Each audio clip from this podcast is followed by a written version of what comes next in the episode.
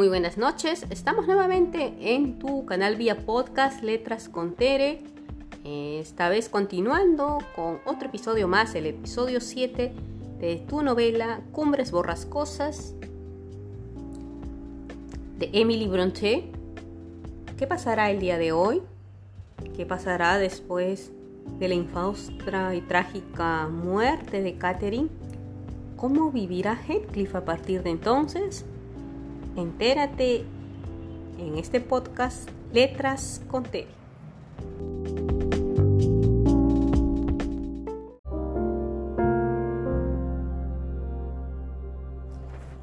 El final de Earn Show fue el que era de esperar.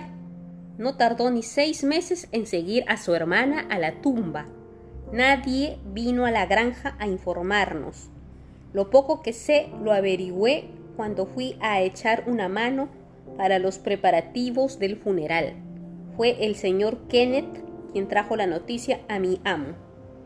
Bueno, Nelly, me dijo, ahora nos ha llegado y a usted y a mí el turno del duelo. ¿Quién cree que nos ha dado el esquinazo esta vez?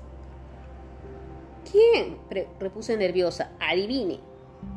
No puede ser el señor Heathcliff, exclamé. ¿Cómo? ¿Sería usted capaz de llorar por él? dijo el doctor. No, Heathcliff es un joven robusto. Entonces, ¿de quién se trata, señor Kenneth? repetí impaciente. De Henry Hindley Earnshaw, de su viejo amigo Hindley. Ahí lo tiene. Ya le dije que habría lágrimas, pero alegre esa cara. Murió fiel a sí mismo, borracho como una cuba. Pobre muchacho, yo también lo siento. Al parecer solo tenía 27 años es decir, la edad de usted. Confieso que aquel golpe fue para mí más duro que la impresión que me causó la muerte de la señora Linton. Me sentí, me senté en el zaguán y lo lloré como un pariente de sangre. No podía evitarme plantearme, ¿habían provocado su muerte? Al final resolví pedir permiso para ir a Cumbres Borrascosas a ayudar con las últimas obligaciones hacia el difunto, el señor Linton se mostró en extremo reacio, pero le pinté con elocuencia el desamparo en que había debido de morir y le dije que mi antiguo amo tenía tanto derecho como él a mis servicios. Le recordé que Hareton, su niño, era sobrino de su esposa y que él debía convertirse en su protector. Linton me pidió que hablase yo con su abogado y acabó por darme permiso para ir. Su abogado también había sido el de Earnshaw, Fui a pueblo a buscarle y le pedí que me acompañase. Meneó la cabeza y me sugirió que dejara en paz a Heathcliff, porque si algún día llegaba a saberse la verdad, quedaría de manifiesto que Hareton se había convertido en un mendigo. Su padre ha muerto endeudado hasta las cejas, dijo. La propiedad entera está hipotecada. La única opción que le queda de heredero natural es tratar de granjearse algún afecto en el corazón de su acreedor. Cuando llegué a Cumbres Borrascosas, expliqué que había ido a cerciorarme de que todo se llevase a cabo con dignidad. Joseph se alegró de mi presencia. El señor Heathcliff dijo que en su opinión yo no hacía ninguna falta, pero que podía quedarme si quería. En rigor, observó, habría que enterrar el cuerpo de ese necio en una encrucijada sin ceremonia alguna. Ayer por la tarde tuve que dejarle solo diez minutos y aprovechó para echar llave a las dos puertas de la casa mí afuera y se ha pasado toda la noche bebiendo. Forzamos la cerradura esta mañana y lo hemos encontrado tirado en el escaño en un estado tal que no habíamos logrado despertarlo ni aunque lo hubiéramos despejado. El doctor vino, pero cuando llegó aquel animal ya se había convertido en carroña. Lo encontró muerto, frío y rígido. Insistí para que el funeral fuese lo más respetable posible. El señor Heathcliff dijo que en eso también me daba carta, blanca, pero que solo quería recordarme que el dinero iba a salir de su bolsillo. Mantuvo una actitud fría e indiferente. Había tenido la hipocresía de vestirse de luto y antes de salir para acompañar el duelo con Hareton, aupó al desdichado niño. Ahora mi precioso niño, eres mío. Ya veremos si este árbol no crece tan torcido como el otro si es el mismo viento el que lo tuerce. Al pobre inocente parecieron complacerle aquellas palabras. Ese niño tiene que volver conmigo a la granja de los tordos. No hay nada en el mundo que le pertenezca a usted menos que él. ¿Es eso lo que dice Linton? preguntó. Por supuesto, me han mandado que me lo lleve. Está bien, dijo el sinvergüenza. No vamos a discutir eso ahora, pero tengo ganas de probar si puedo educar a un jovenzuelo. Así que informa a tu amo de que si intenta quitármelo, tendré que reemplazarlo con el mío. No me comprometo a soltar a Hareton. Aquella amenaza bastó para que nos sintiéramos atados de pies y manos. Cuando volví a casa di cuenta de lo esencial al amo, pero Edgar Linton no volvió a hablar de intervenir en aquel asunto. El huésped entonces se convirtió en el amo de Cumbres Borrascosas, tomó firme posesión de la casa y demostró a su apoderado, quien a su vez demostró al señor Linton que Earnshaw había hipotecado hasta la última hectárea de sus tierras para sufragar sus obsesiones con el juego y que Heathcliff había sido el fiador.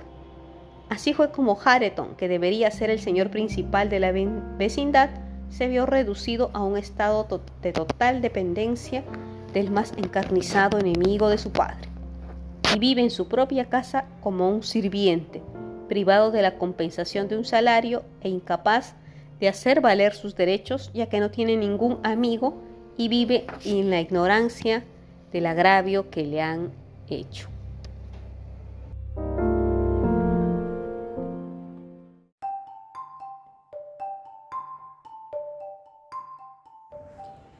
Los doce años que siguieron a aquella época tan lúgubre fueron los más felices de mi vida.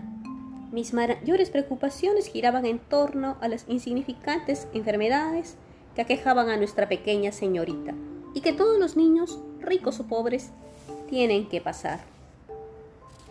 Era la cosa más encantadora, de cara era una verdadera belleza, tenía los bellos y oscuros ojos de Earnshaw, pero había heredado la tez clara, los rasgos finos el cabello rubio y rizado de los Lintons.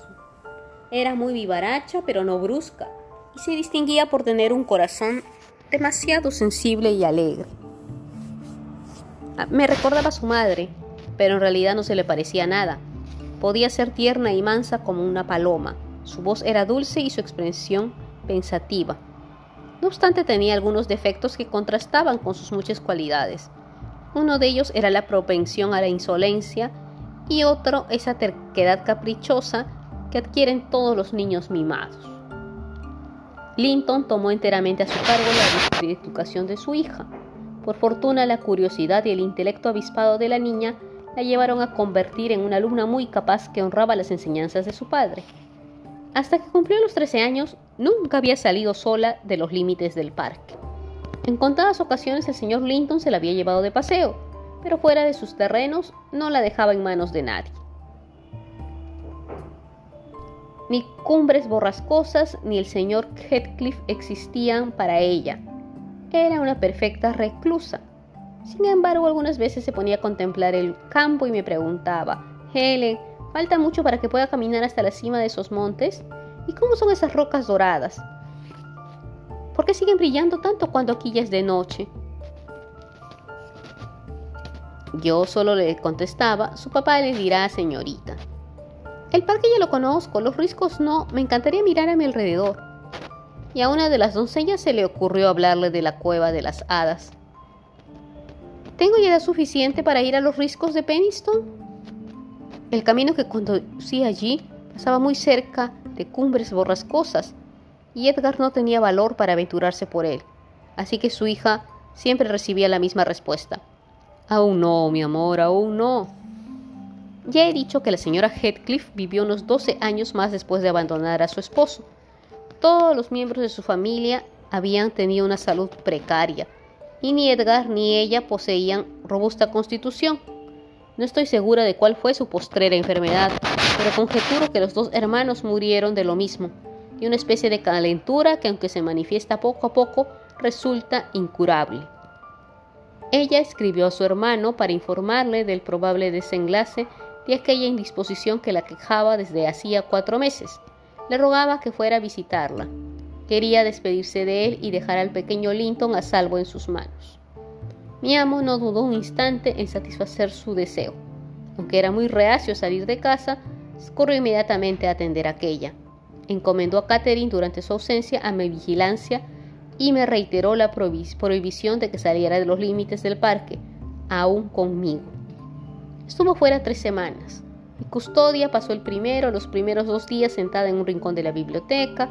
Luego vino un periodo de hastío y como yo estaba muy ocupada encontré un método para que la niña se entretuviese sola. Empecé a mandarla de paseo por la propiedad, a veces a pie, otros a lomos de su jaca, y cuando regresaba la consentía escuchando pacientemente el recuento de todas sus aventuras, sean reales o imaginarias. El sol brillaba y la niña le tomó tal gusto aquellas excursiones solitarias que solía procurarse fuera de casa desde el desayuno hasta la hora del té. Por desgracia, me confié erróneamente. Un día, Catherine se me presentó a las 8 de la mañana y me dijo que en aquella ocasión era un mercader árabe que se disponía a atravesar el desierto con su caravana y que le proporcionase abundantes provisiones. Preparé un buen acopio de golosinas y se la puse en una cesta. Se subió a la jaca de un salto feliz y salió trotando con una risa alegre, mofándose de mi cauteloso consejo de que evitase el galope. La muy traviesa no apareció a la hora del té. Uno de los viajeros sí regresó, pero ni a Katy ni la jaca ni a ninguno de los dos perros se le veía por ninguna parte. Luego salí en su busca. Le he visto esta mañana, me dijo un jornalero. Me pidió que le cortase una fusta de avellano. Luego hizo saltar a su jaca por encima de aquel seto de allí y salió al galope hasta perderse de vista. Había ido en dirección a los riscos de Peniston. ¿Qué será de ella? exclamé. Corrí kilómetro tras kilómetro y como si me fuera en ello la vida hasta la curva desde donde se divisaba cumbres borrascosas, pero no vi rastros de Catherine. Los riscos de Peniston quedan a dos kilómetros de la casa del señor Heathcliff. ¿Y si se ha resbalado al intentar trepar por las montañas? me preguntaba. La incertidumbre me resultaba tan dolorosa.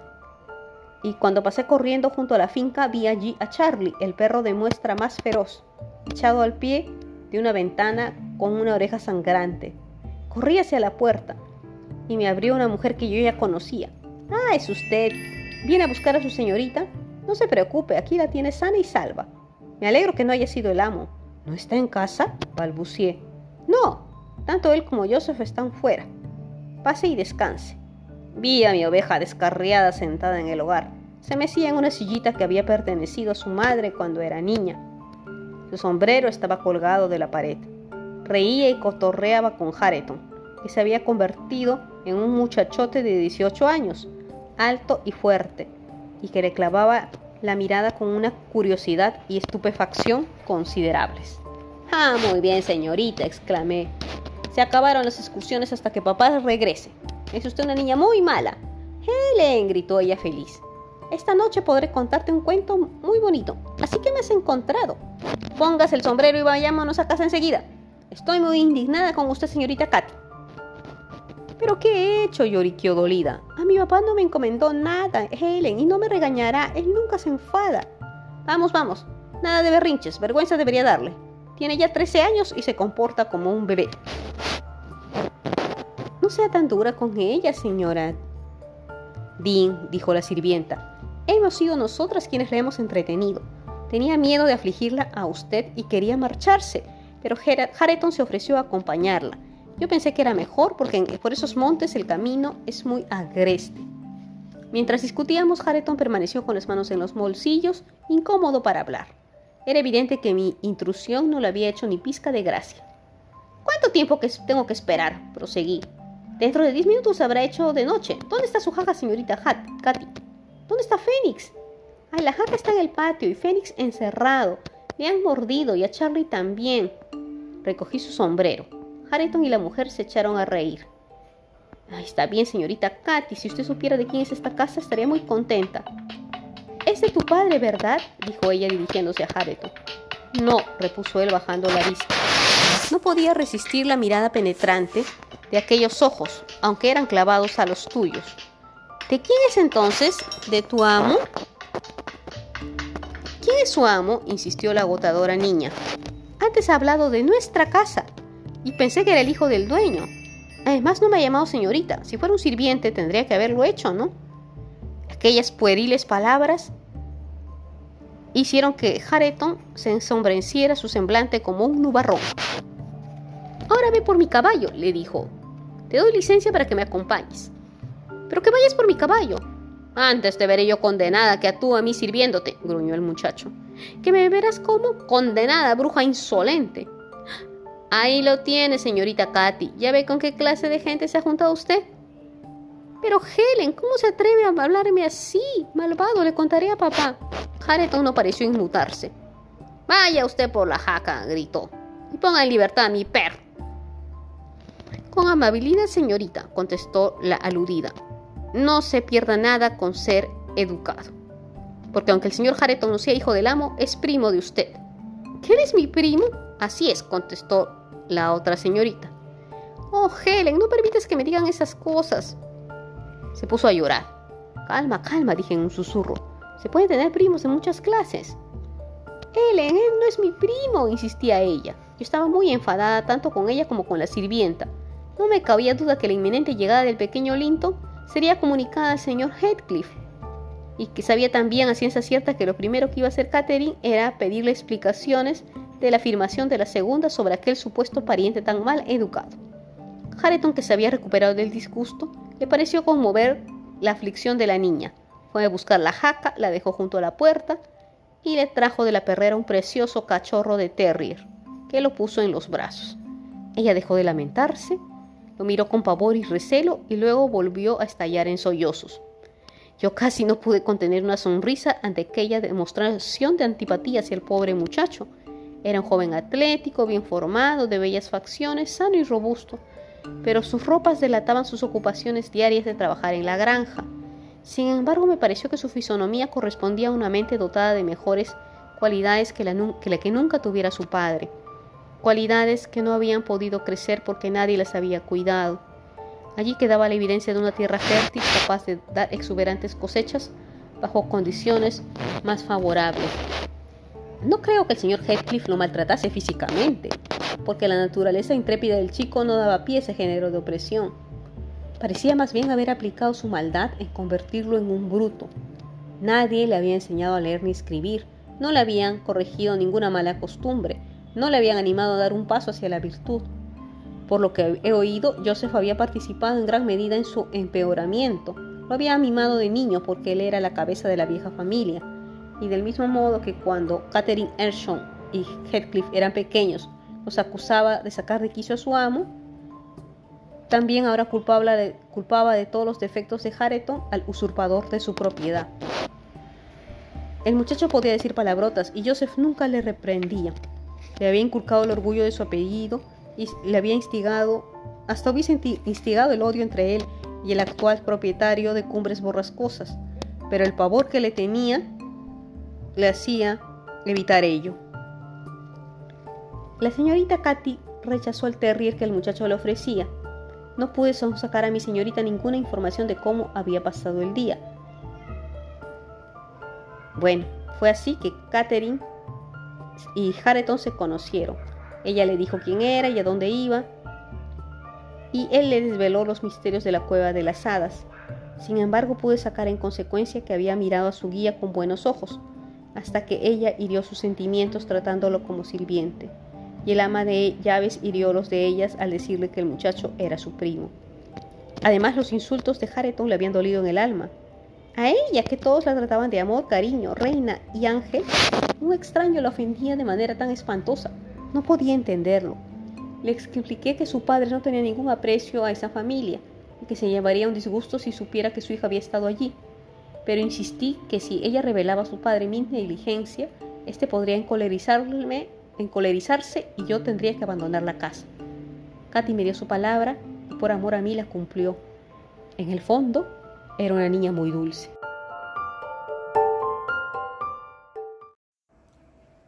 Muy bien, y ya escucharon este episodio 7 en el que vemos que existe una nueva Catherine, mejor dicho, Katy, la hijita de Edgar Linton y de la ya fallecida Catherine Ershaw y cosas del destino, por más que Edgar Linton intentó que ella no se acercase para nada a cumbres borrascosas, su inquietud y curiosidad de niño la llevó a acercarse cada vez más a ese mundo.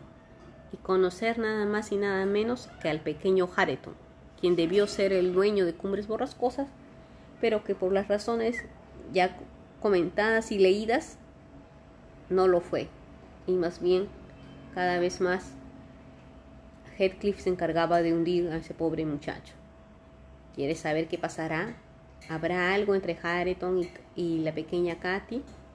¿Intervendrá Heathcliff en, en esta nueva amistad o enemistad? Sigue escuchando más episodios de Cumbres Borrascosas aquí en tu canal Letras con Ter. Recuerda que literatura es sentir.